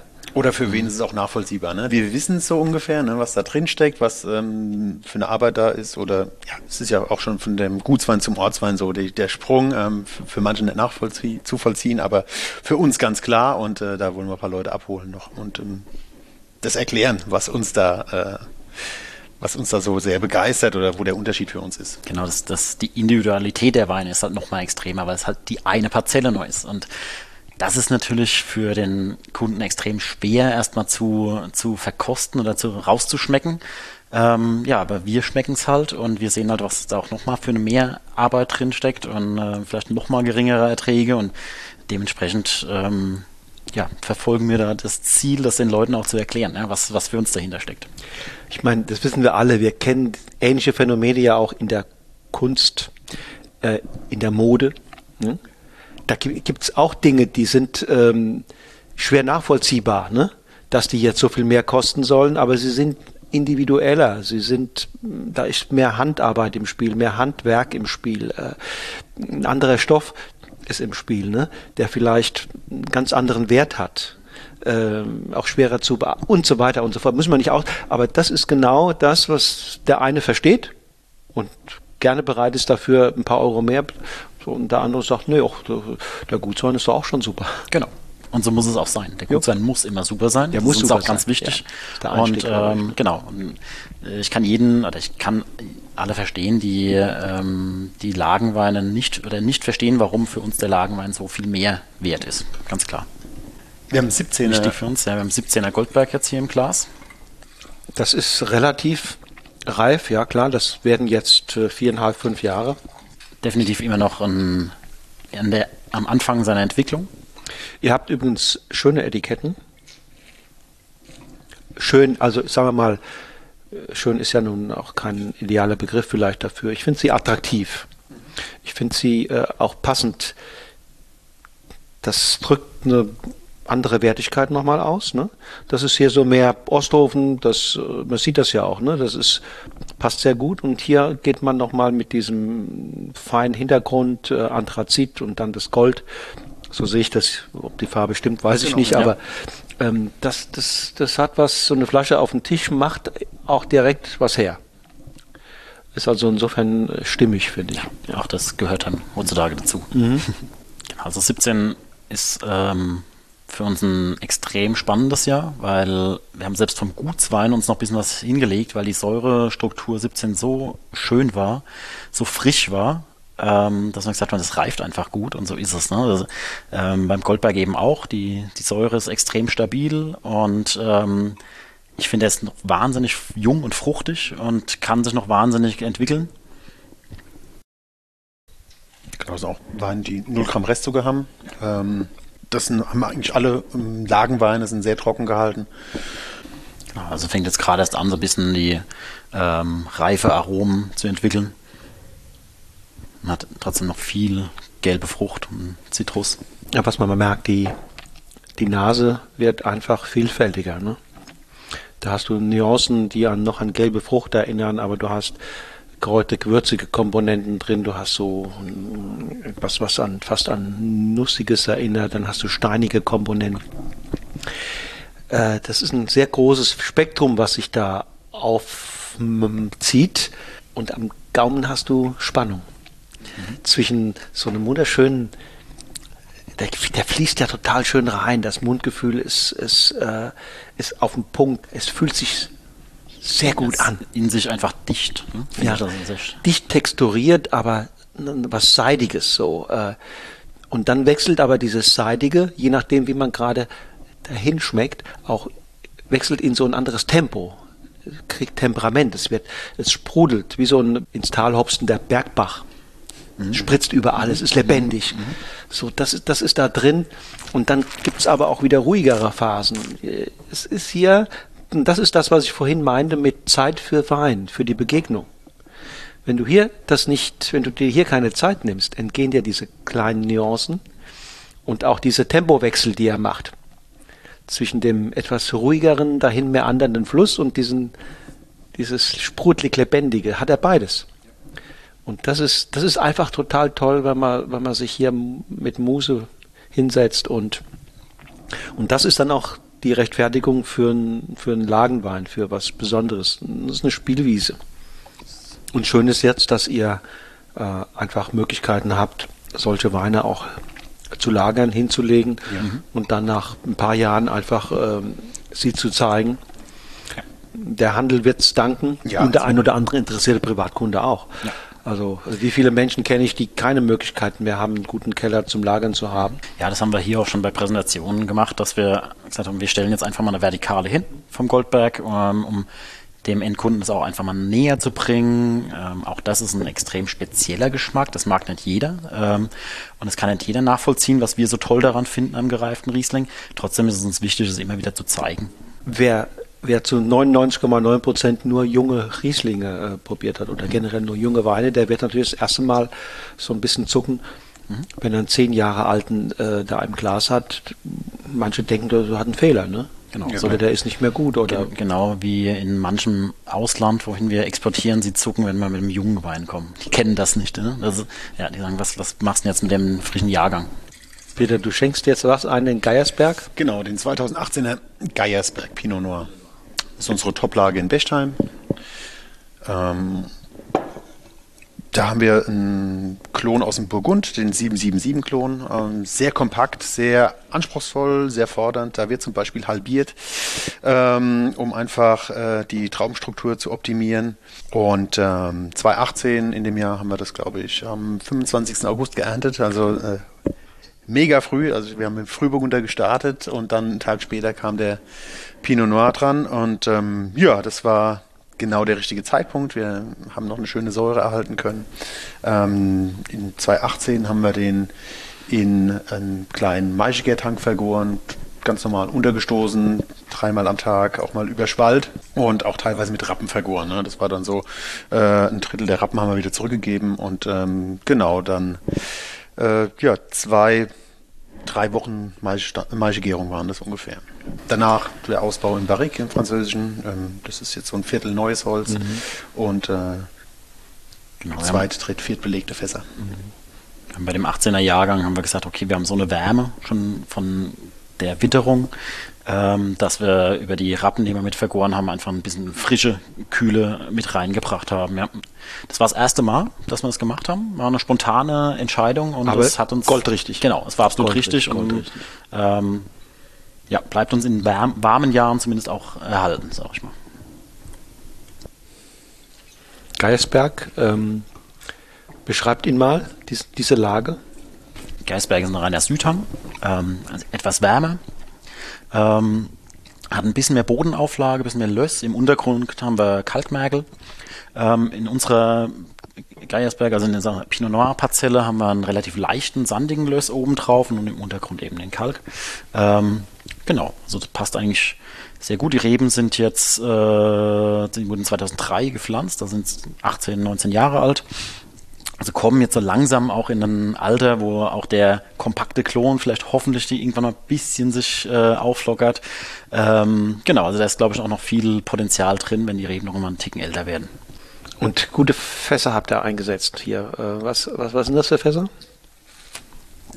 Also da haben wir bestimmt Merieux, haben wir eigentlich jedes Jahr mit, mit dabei. Ja. Ähm, Sylvain fast Zottbelegung. Ähm, und dann haben wir noch Serge Moreau könnte dabei gewesen Moreau, sein. aber auch ein älteres. Und ähm, dann haben wir vielleicht noch ein Quintessenz, ein, ein relativ sein, ja. altes. Ja. Mhm. Also alles, alles auf jeden Fall Franzö französische Eiche. Ähm, wir haben, deswegen fällt es uns so schwer, das detailliert zu sagen, wir mischen jedes Jahr aus verschiedenen Herstellern. Und was jetzt genau am Ende da drin, da reicht, aber reicht ja. unser Gedächtnis nicht. Verstehe. Ist das ist das jetzt eurer äh, Spontanität, Unorganisiertheit geschuldet oder oder ist ist das ein bewusstes ein bewusstes Mixen äh, verschiedener Fässer, weil sie eben auch ganz unterschiedliche Eigenschaften Die haben gerade vorne gestanden, deshalb haben wir die genommen. Das war, das war dann so, ähm, Genau, aber die Mischung ist, glaube ich, für uns schon entscheidend, dass man einfach verschiedene Hölzer, verschiedene Hersteller hat, weil jedes Jahr ist anders und dementsprechend reagieren die Weine auch anders auf die Fässer. Und dann ist es einfach gut, wieder eine Cuvée-Möglichkeit zu haben. Und genau, deswegen nie alles auf eine Karte setzen. ja, Spätburgunder ist schon mit Abstand die wichtigste rote Sorte bei uns, die aber auch in so Jahren wie 2021 dann halt auch extrem fordernd ist. Ne? Da kommt man nicht so durchspazieren und tolle Trauben ernten, sondern man musste äh, hier und da selektieren. Die Kirschessigfliege war im Anmarsch und dann war das schon ja, sportlich, die vier Hektar ähm, mindestens vorzulesen oder äh, genau zu selektieren. Ja. Ich habe an der A mitgeholfen. Mhm. Bei Bertram und Baldes. Mhm. Und ja, da mussten jede einzelne Traube in die Hand nehmen ja. und äh, wegpitchen. Ja. Und da blieb manchmal gar nicht so extrem viel übrig. Ne? Hey, wir ja. haben auch Tage, da sind wir mit 900 Kilo heimgekommen und haben äh, mit äh, zehn Leuten selektiert. Ne? Also und das gibt nicht mal den Lagenwein dann teilweise, sondern wird Ortswein oder so. Also das ist dann ähm, ja die Mühe lohnt sich, aber man darf nicht so viel nachdenken manchmal in dem Moment und rechnen vor allem. Ja. 18 war natürlich ein extrem, das merkt man hier ja wunderbar auch, das ist extrem geiler Rotweinjahrgang in Deutschland. Ne? Also was was er da geerntet hat, ähm, das entschädigt dann auch für weniger gute Jahre, weil Auf jeden Fall. das ist exzellent. Ne? Und auch so äh, bei diesen Cabernet Sauvignon äh, Weinbergen, da haben wir halt äh, ne, die Messlatte sehr hochgelegt jetzt für die nächsten Jahre, was zum Glück gut gelungen ist, so in 19, 20.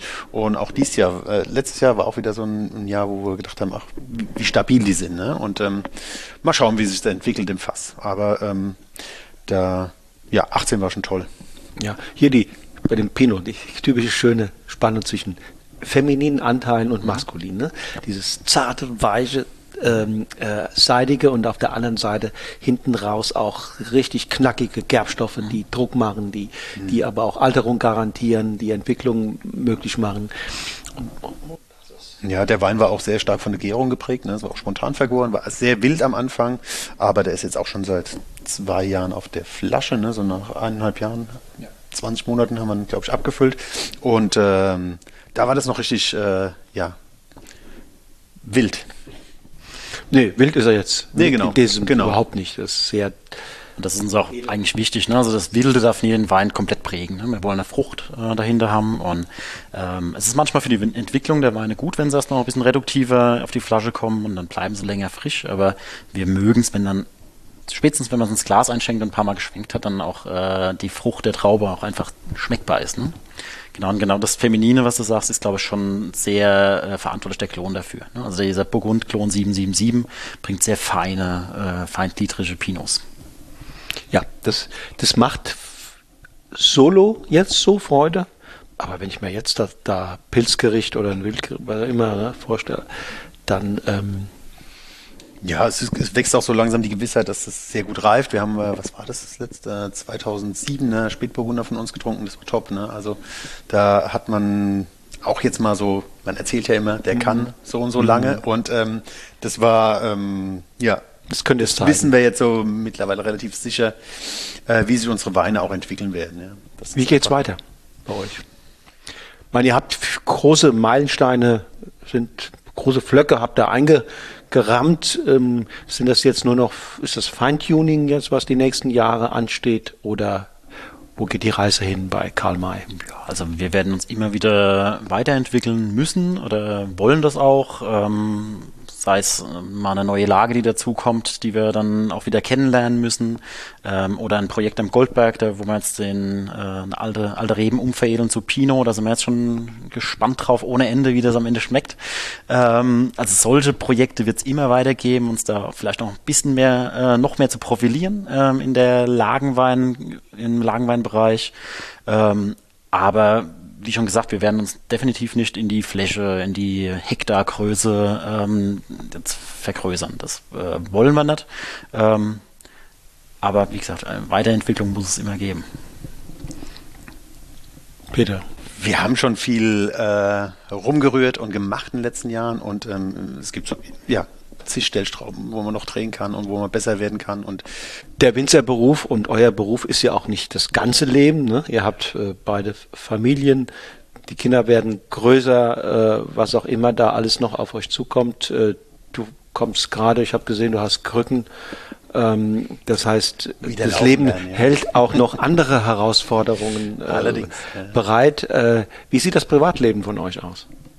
Äh, momentan sehr langweilig. Also ich meine, es ist auch ein bisschen Corona geschuldet. Es ist auch so ein Ziel für die Zukunft, dass man einfach wieder ein bisschen mehr Leben hier ins Weingut bringt, ne? weil es war schon immer so äh, nicht sehr viele, aber paar schöne Events übers Jahr verteilt, die einfach, äh, wo wir selbst Spaß dran hatten. Es war nicht so viel ähm, Act für uns, aber da haben wir schon das Ganze hier mit Leben gefüllt und das ganze Zwischenmenschliche sollte mal wieder so ein bisschen in den Schwung kommen, würde ich sagen, hier. Und das ist so, ja, wenn alles funktioniert, äh, unser Plan für die Zukunft, dass man wieder hier Leben reinbringt privat hoffen natürlich auch, dass es eigentlich so weitergeht wie bisher, weil auch da können wir sehr glücklich sein. Wir verstehen uns gut, das ist schon mal ja. das Aller, Allerwichtigste. Ja, ja, und ähm, absolut, absolut. alle drumherum verstehen sich auch gut, das ist auch äh, sehr, sehr wichtig. Und ähm, ja, das, äh, das muss man dankbar sein, dass es so ist und dran arbeiten, auch dass es so bleibt. Ja, das, das, das klingt gut. Ähm, für euren Weg alles, alles Gute. Vielen Dank. So, ihr Lieben, das war mein Gespräch mit Peter und Fritz den beiden sympathischen Blutsbrüdern aus Osthofen. Die 115. Episode des Podcasts Genuss im Bus. In 14 Tagen geht es weiter. Mein Gast hier im Podcast wird dann Christine Lutz sein. Sie ist die neue junge Chefin des Weinguts am Nil in Kaltstadt in der Pfalz. Weil sie dort binnen kürzester Zeit für viel Aufbruchsstimmung gesorgt hat, möchte ich mit ihr im Interview herausfinden, wie sie tickt und wie sie das alles geschafft hat. Ich freue mich also, wenn du dann am 18. März wieder einschaltest und dabei bist, wenn die nächste Episode von Genuss im Bus an den Start geht. Bis dahin wünsche ich dir eine gute Zeit und sage für heute Tschüss und auf Wiedersehen. Und nicht vergessen, lass es dir schmecken.